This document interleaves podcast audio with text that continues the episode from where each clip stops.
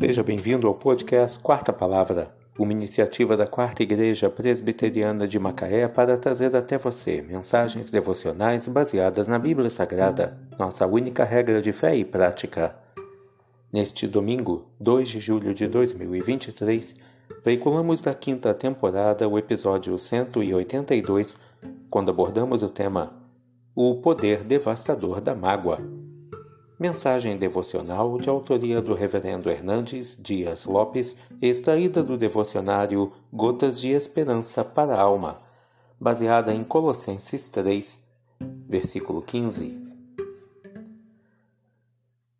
Seja a paz de Cristo o árbitro em vosso coração, a qual também foste chamados em um só corpo.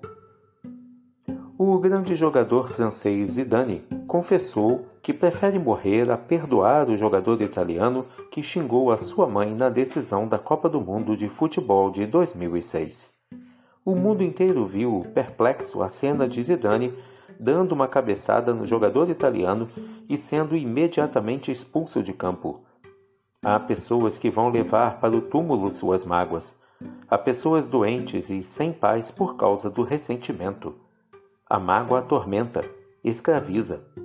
É um verdugo implacável que prende você na masmorra do ódio. Você é escravo da pessoa de quem nutre mágoa. Se você não perdoa, não é livre e nem tem paz.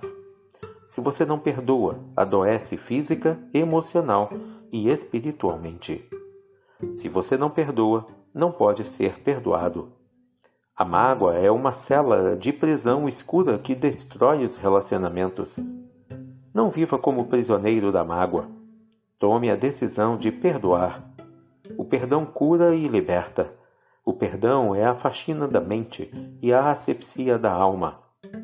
Esprema todo o pus da ferida e receba hoje mesmo a cura de seus relacionamentos. Seja a paz de Cristo o árbitro em vosso coração, a qual também foste chamados em um só corpo.